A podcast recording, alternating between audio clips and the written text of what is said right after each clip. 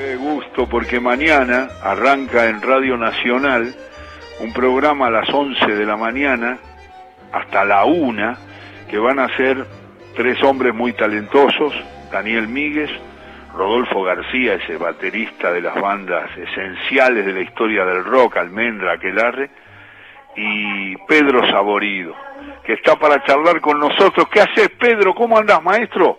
Muy bien. ¿Qué decís? Que la última vez que hablamos fue en febrero. Yo me estaba por ir a Bariloche. A ver.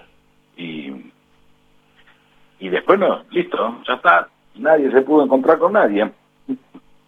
No. Es Habíamos verdad. hablado, eh, che, podríamos hacer una charla juntos. eh, eh. Yo, te- yo sí. Unas cosas, yo creo que, que hay un promedio de, de cosas que uno se promete y las cumple. Algunas sí, no, pero en el promedio algunas las haces, ¿viste? Sí. O sea, hay que prometer varias para meter una, aunque sea. Si no, no promete ninguna. Está muy Y ahí bien. me estaba acordando de eso. Te estás quejando de mí. No, para nada, al contrario, no, no, no, estoy diciendo que muchas veces uno dice, che, uno promete siempre y después no cumple. No, uno promete mucho y por lo menos cumple algunas. Sí. Lo que pasa Y- que a mí me pasó y- y que... no está mal eso, ¿viste? No está mal. No. No está Eh, mal. Estoy hablando con Pedro Saborido y quiero contar que yo, lo, con- todo el mundo lo conoce por lo que hacen de, de humor y de talento con Capusoto, y Pedro es un hombre de la cultura popular que siempre escuché mucho y me ayuda siempre a pensar. Y, y una vez me, me tocó esa experiencia increíble que fue que lo llamé, yo soy de FM La Patriada, y lo llamé para una nota y te- terminaste, fue tan grato hacerte la nota, ya sabía lo que podía dar eso porque no teníamos contacto en ese momento. Y yo empecé a preguntarte cosas, pero vos terminaste haciéndome un reportaje a mí sobre las transmisiones y me pareció extraordinario. sí, sí, estuvo ¿Te acordás que vos me preguntabas y yo te conté la historia de Enzo Ardigó, que te dije que Mario. Truco, mi maestro y mi segundo papá, me dijo que yo tenía que levantarme toda la mañana y antes de decirle, de saludar a mi familia, tenía que decir gracias a Ardigó, porque él inventó la participación del comentarista en las transmisiones durante el partido. Antes el comentarista hacía el comentario previo, que es lo más difícil, el comentario del entretiempo y el final pero con su maravillosa voz Ardigó participaba de eso y generó que nosotros podamos tener ese lugar que tenemos en las transmisiones, yo desde hace 45 años, y, tantos pibes y tanta gente de mediana edad y tantos veteranos que, que seguimos ese camino que marcó Ardigó. Y me acuerdo de tu interés por eso, me acuerdo que te llamaba la atención, me decías, mira qué bueno, así que fue un comentarista, es célebre Ardigó, ¿no? Es, es muy Claro, conocido. porque vos fíjate que lo que termina armando, esto, por ejemplo, en el rock, una de las figuras claves, así como está la base rítmica, rítmica que es el bajista y el baterista, siempre, esa es la base rítmica, qué sé yo. Eh, están las, eh, eh, lo- los dúos de el, el cantante, esto se hace en Led Zeppelin, en, en los Beatles se escapan a eso, pero el Zeppelin, Claro. en, en YouTube, en los Rolling Stones, eh, Aerosmith, siempre aparece eh, una composición clara de dos personas, que es el cantante Sí, y el guitarrista. También pasa en este eh, Guns N' Roses, por ejemplo, ¿no? Este tipo él canta que no, no, no toca ningún instrumento, el canta- la complicidad es el dúo que va al frente, cantante y guitarrista. Y de alguna manera hay como dúos, ¿no? Y, el, comentarista y el, y el relator son como un Lennon y McCartney, cada uno tiene una función muy clara, se- es un maridaje. Y, y yo calculo que deben tener que llevarse bien los tipos, ¿no? Porque eh, se, se meten en una motoneta que es casi, no te digo que es un acto sexual, pero es una cosa que empieza, es un partido, no hay vuelta atrás, no se ensayan las transmisiones, ¿no? Entonces, vos te tenés que entender muy bien, sí, sí, supongo, ¿no?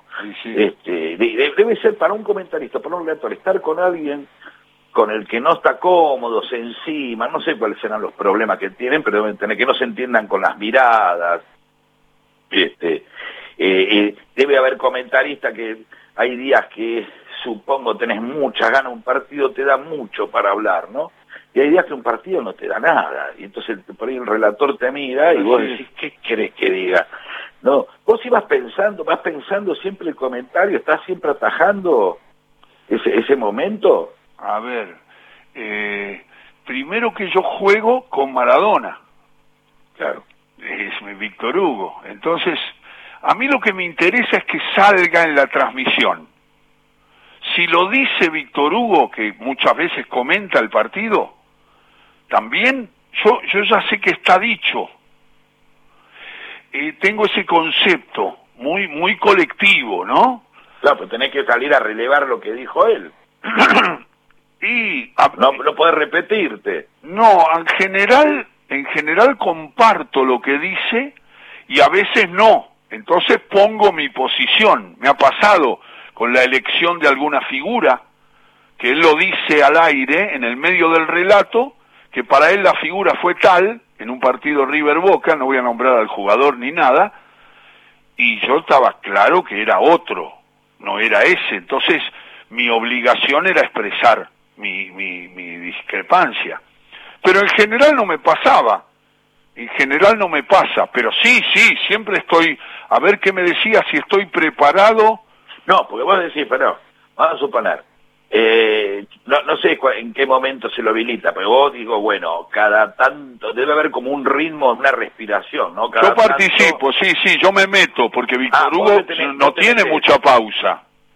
Ah, tenés que tener la técnica, entonces. Sí, la técnica, eso es lo bueno, pero lo que pasa es que comento hace muchos años con él. ¿Qué le ves ahí? ¿Qué le ves? La postura del cuerpo, ves dónde va a respirar, dónde va a terminar, dónde está la pelota. No, no, me fijo mucho en el final de la frase. Lo que pasa que el nene, como le decimos a Víctor Hugo, tiene tanta continuidad por su autoridad micro... claro, por su autoridad microfónica, por su fluidez, por el manejo del idioma, la cantidad de, vocablos que maneja y todo, es difícil encontrarle el punto. Eh, pero se lo encuentro, no, no, yo se lo encuentro, o si no... Pero hubo un partido alguna vez que te quedaste amagando diciendo, upa, acá entro, no, no, porque sabés que a qué recurro, Pedro, estoy charlando con Pedro Saborido, que ha logrado la genialidad de hacerme otro reportaje. Esa era la idea. un grande. tenemos que hablar de mundo disperso, nene. Ahora hablamos. Dale, dale. ¿A termina el programa? A las 5. Ah, bueno, no, no tenemos mucho. 15 minutos. Sí, es mucho y poco, ¿no? Sí, sí, señor. Bueno, pero pará, ¿cómo? Estamos hablando de eso, yo te estaba preguntando. No, yo, por ejemplo, lo que utilizo mucho con él es que le tomo el brazo, le tomo la mano. Ah. Le tomo, le tomo el brazo, me, pongo, yo estoy al lado de él, a, su derecha estoy. Y entonces yo le, tomo con la izquierda, tengo el micrófono con la derecha y le, tomo el brazo como diciendo voy yo. Y entonces él muchas veces hace la pausa. Pero a mí, eh, eh, él lo dice siempre, es un elogio exagerado que hace, que dice que a mí siempre me importa que esté dicho y no me importa quién lo dice. Eso es muy bueno, es muy lindo eso. Entonces él dice eso de la generosidad y yo creo que tiene que ver Mirá lo que te voy a decir, para dónde va la charla. Mirá, eso de bueno, no, de competitivo. Porque yo quiero que la... Si, si el que relata es Maradona, yo salgo campeón. Claro. Si él afirma conceptos que se instalan en la gente, instala la transmisión. Yo, entonces yo, se me ocurre una cosa con un gol, con una cosa y se, se la transmito y él la procesa y la dice si es que lo, la usa, pero no la digo yo para mí. ¿Por qué? Porque digo, en eso luce más, la gente elige al relator. hay, hubo dos lugares en el mundo, dos lugares en el mundo donde el comentarista tenía más peso que el relator, que yo vi. Uruguay con el Toto da Silveira, la gente cambiaba, escuchaba un relator que a lo mejor no era el que acompañaba a da Silveira, al doctor Jorge da Silveira, y, y en el entretiempo ponía el comentario de él, y volvía al relator de otra radio. Ah, eso es increíble. Eso es increíble, lo lograron. Y en Argentina lo logró el negro Víctor Brizuela, en Córdoba. Él podía estar con Osvaldo Hueve, le mando un saludo a la familia porque está pasando un momento muy difícil Osvaldo, eh, gran relator, y a veces estaba con Hueve y a veces no. El relator más elegido era Hueve, en un momento era Torri, y Brizuela estaba en otra radio. La gente ponía en el entretiempo y en el final el comentario de, me consta haberlo escuchado, a la gente moviendo el dial de la radio, en la cancha en Córdoba, y diciendo, no, no, nosotros escuchamos, al me gusta más tal relator, pero yo escucho el comentario de Brizuela. Eso lo lograron ellos dos. Después acá la gente elige al relator.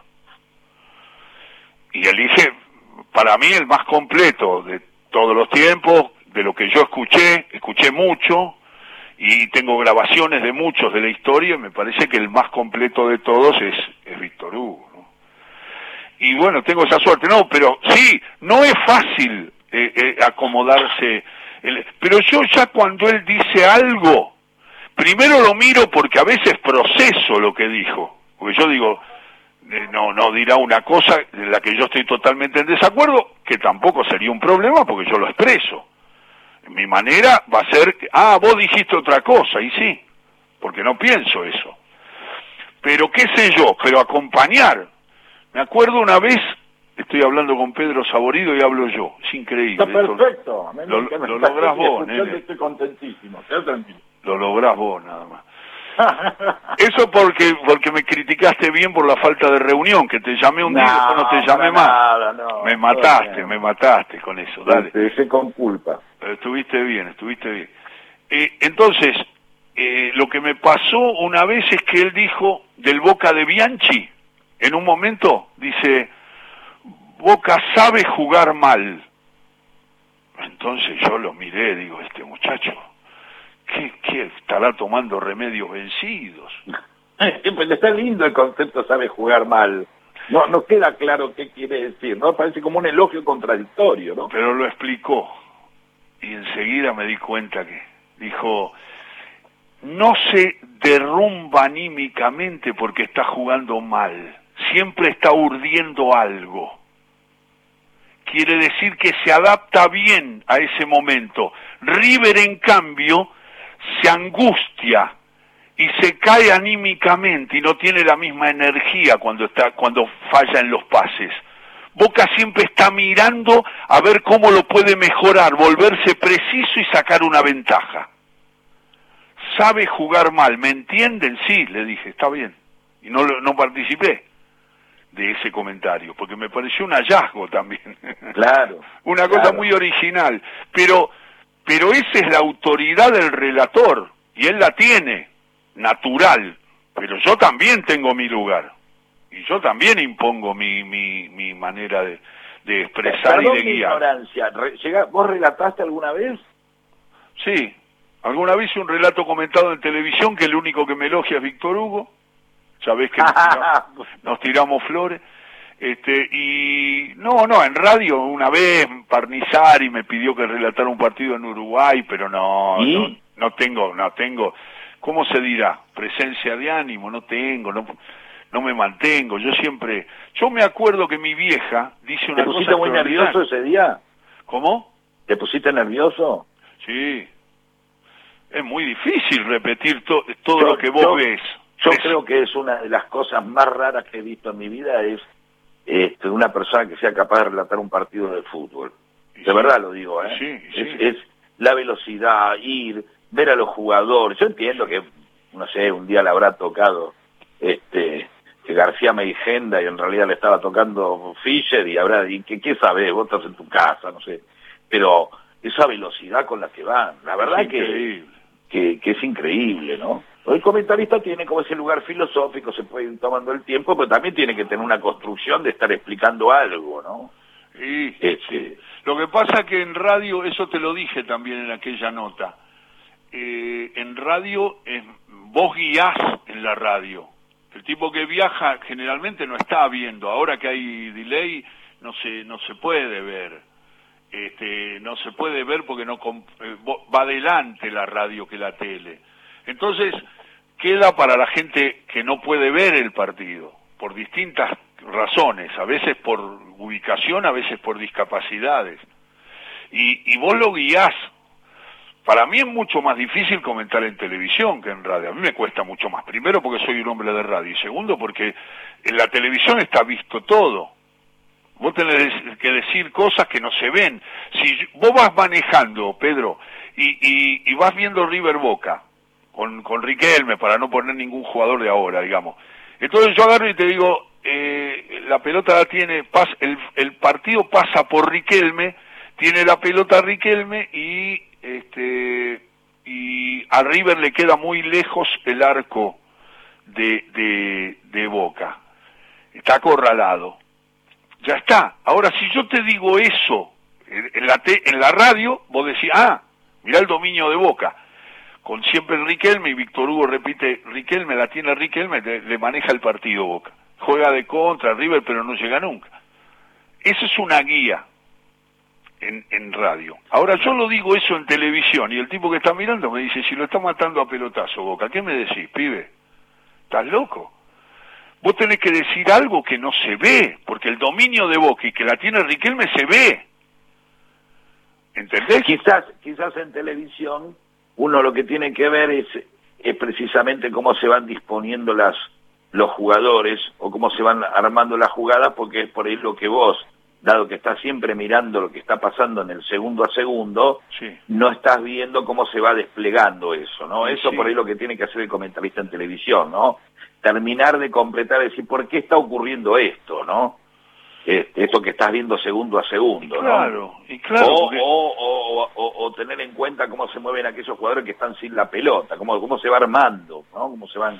Porque es verdad que si tenés que completar mucho más, ¿no? Igual a mí me parece que siempre esos conceptos, para estar de acuerdo o no, me parece que siempre está, es un diálogo con alguien, ¿entendés?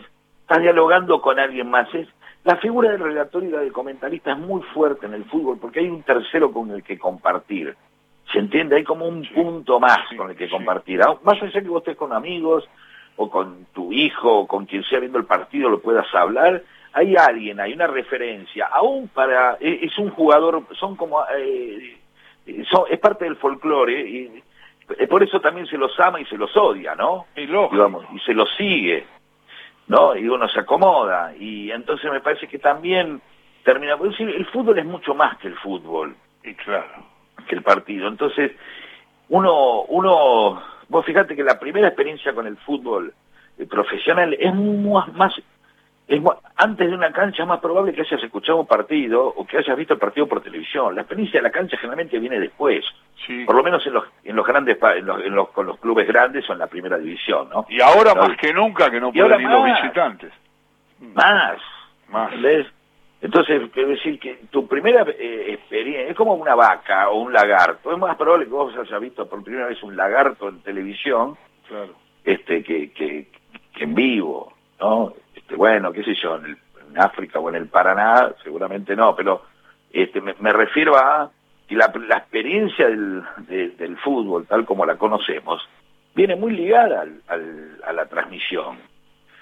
Estamos, eh, este, es parte, es parte de lo que vos conociste del fútbol, sabes que están jugando, pero también en el imaginario de generaciones y generaciones está quien lo relataba el partido, ¿sí? Y, sobre todo cuando viene arraigado, como que ya viene con el ADN del fútbol, ¿no? no, Hay un fútbol que puede ser el de Potrero, obviamente, o el de los de las divisiones este, del ascenso. Pedro, además pensá que nosotros hablamos para especialistas, porque porque yo, el tipo de huracán, el tipo, yo tengo 45 años de profesión, 46 cumplo ahora, el martes, y el tipo de el, veterano de Huracán que se pone en el alambrado es ese porteño que va eh, que juega al, billar y al, dominó y que se junta con los amigos juega las cartas. Ese hombre que vio a Masantonio a, a, Baldonedo que vio a Coco Rossi ese hombre ¿cómo no va a saber que el 8 se tiene que tirar 20 eh, metros más atrás para recibir más tranquilo? Y yo se lo digo, porque yo tengo el, el hecho de que manejo la manera de decirlo en los medios de comunicación y en lo que vos dijiste recién, en la transmisión. metiéndome en el relato de Víctor Hugo, digo, si se tira más atrás recibe mejor y Huracán sale mejor. Pero el tipo al que yo le hablo está en el alambrado y sabe eso. Hablo para especialistas, es, bravo ese tema. Sí, sí, sí, sí, te están juzgando todo el tiempo. No, y además uno, uno está juzgando a tipos, hay, hay pibes que en eso dicen, este no sabe nada. ¿Cómo no va a saber nada un tipo que dirigió la selección argentina? Che, pensado un minuto, vos podés decir no estoy de acuerdo con lo que piensa, eso lo hablo mucho con los exjugadores y con los entrenadores. Acá los cafés están llenos de genios que dicen no sabe nada. ¿Cómo? ¿No sabe nada? ¿Quién? Pará, ¿quién? Cualquiera nombrame, el que quiera vos. Bielsa, Menotti, Bilardo, eh, Pastoriza, Basile, que son sabios, loco. Jugaron finales del mundo. Armaron todo. Después no te gusta cómo dispone los equipos, es otro tema. No sabe nada. La gente acá. Los futboleros somos así. Yo lo habré dicho alguna vez. Me parece que no. Me he quemado la boca golpeándome yo mismo con una regla. ¿Cómo voy a decir que un tipo con el que no comparto no sabe? Son sabios los tipos. ¿Cómo vos decís, Bocini, en eso no lo expresa con claridad, con la claridad de un entrenador? Sí, ahora, ¿Vos, vos pensás que Bochini no sabe de fútbol? No, por favor, claro. Es un animal. Un día se dio vuelta y me dijo, che, Manso, el pibe ese que jugaba en Independiente, Manso. Eh, y dice, pero, pucha, dice, hace todo al revés. Dice, cuando la tiene que pasar, gambetea. Y cuando tiene que gambetear, la pasa. Me levanté y le digo, buenas tardes, me voy. ¿Qué, voy a hacer? ¿Qué voy a hacer? Una lección Che, me están diciendo que estamos cerca. Decime algo, me van a matar. No, Mundo disperso. ¿Qué van a hacer con García y con Míguez? Con Rodolfo García, con eh, Daniel, Míguez y con la producción de Pablo Ventró, con de Oliva de Ayes y de Eymon. Vamos a... Mundo disperso, ¿no? Disperso porque hablamos de muchas eh, historias. Casi no hablamos de actualidad. Te diría que no hay actualidad. Es como un mundo de, pequeñas historias para que después vos puedas contar en un asado o con una señorita o con quien estés o con un señor, en tu preferencia del momento. Eh, son pequeñas anécdotas, historias de la historia argentina, latinoamericana, historias de artistas, eh, y historias que también envía la gente. La mayoría son curiosas. Eh, por ejemplo, te tiro una que vamos a desarrollar. En Mundo Disperso, hablando de fútbol, siempre historia de fútbol, Miguel y Rodolfo saben mucho. Se contó de dónde vino la, dónde viene el término volante. Vos sabés que venía por un jugador que se llamaba Volante, que jugó en Brasil, un argentino que jugó en Lanús, jugó en Italia, jugó en Francia, después jugó en Brasil, y a partir de la posición del tipo que empezó, cuando el, tipo se, se, retira al jugador que le tocó reemplazar, le dijeron, yo quiero que vos juegues como volante, de volante, o sea, ¿se entiende? Sí, perfecto. Ese tipo de, de historias así curiosas. Por ejemplo, ¿sabías que Doña Florinda, no Doña Florinda, la bruja del 71? Eh, A ver. La de la del Chavo. Sí, la del Chavo. ¿Vos sabías que estaba en México, era española y era una guerrillera? no. de la de la de la guerra era una este miliciana de la guerra civil española pero una mujer de armas se va republicana esas cosas van a hablar nene mañana esas cosas no, esas historias la infancia del Che Guevara eh, este la historia de Einstein Einstein por Lonchamps y Adrogué, esto es verdad, ese tipo de historias. O cuando Cassius Clay fue a comer un, un asado a Lanús con este con Lorenzo Miguel y con Rucci. ¿Sabías ah. eso vos? No. ¿Viste? Un asado en Lanús, años 72, creo. Eh, bueno, ahora no me acuerdo, pero ese tipo de historia. Eh, Muhammad Ali viene, hace una exhibición en Atlanta, participa de un programa de Alejandro Romay que se llamaba Los Doce del Signo, una de esas cosas que se sentaban y le preguntaban 22 personas alrededor. Eh, y entonces Espadoni y Rucci, Espadoni dice, vamos a comer un asado a tal lado porque Muhammad Ali quería estar tranquilo y así que fue como este, terminó comiendo un asado en la eh, Cassius Clay, Muhammad Ali, y ahí le explicaron que había acá se estaba formando un sindicato de boxeadores, ¿sí? Y Cassius Clay dijo, qué interesante eso, un sindicato de boxeadores. este, ¿cómo es que allá no se nos ocurrió nunca? Y ahí este, Lorenzo Miguel le dijo, lo que pasa, Cassius, que eh, en Estados Unidos no tuvieron peronismo.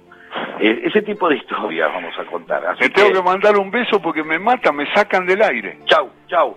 Beso, Pedro Saborido, con García y con otro reportaje a Alejandro Vapo. A las 11 de la mañana del domingo.